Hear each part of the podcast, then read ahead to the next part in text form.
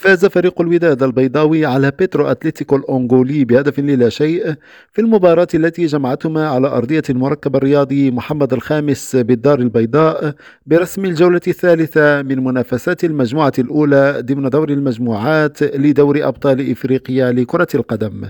الهدف الوحيد في المباراة كان من توقيع يحيى جبران في الدقيقة الرابعة والثلاثين من علامة الجزاء.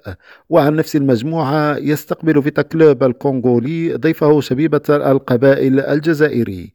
وكان فريق الوداد قد نازم في الجولة الماضية أمام شبيبة القبائل بهدف لا شيء رشيد معبودي ريم راديو الدار البيضاء.